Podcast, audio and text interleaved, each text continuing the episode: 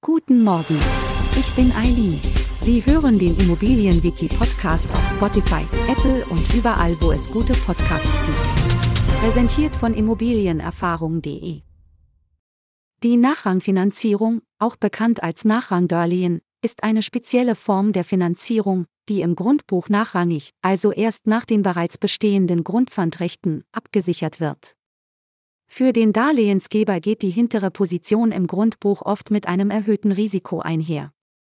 Im Falle eines Immobilienverkaufs oder einer Zwangsversteigerung besteht die Gefahr, dass er sein geliehenes Geld nicht zurückbekommt, da vorrangige Gläubiger zuerst bedient werden.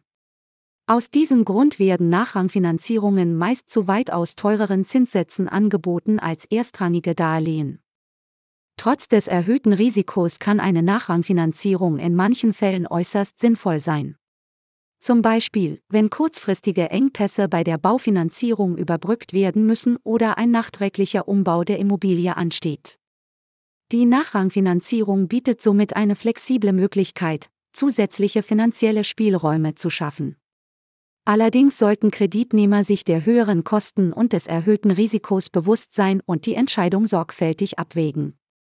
Zusammengefasst sollten Sie sich merken, die Nachrangfinanzierung ist eine nachrangig im Grundbuch abgesicherte Finanzierung.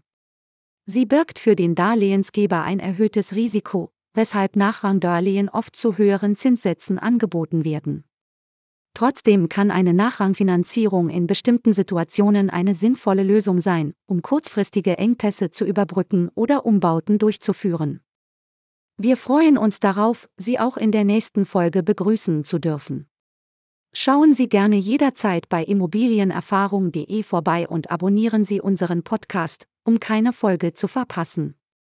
Bleiben Sie dran und bis zum nächsten Mal.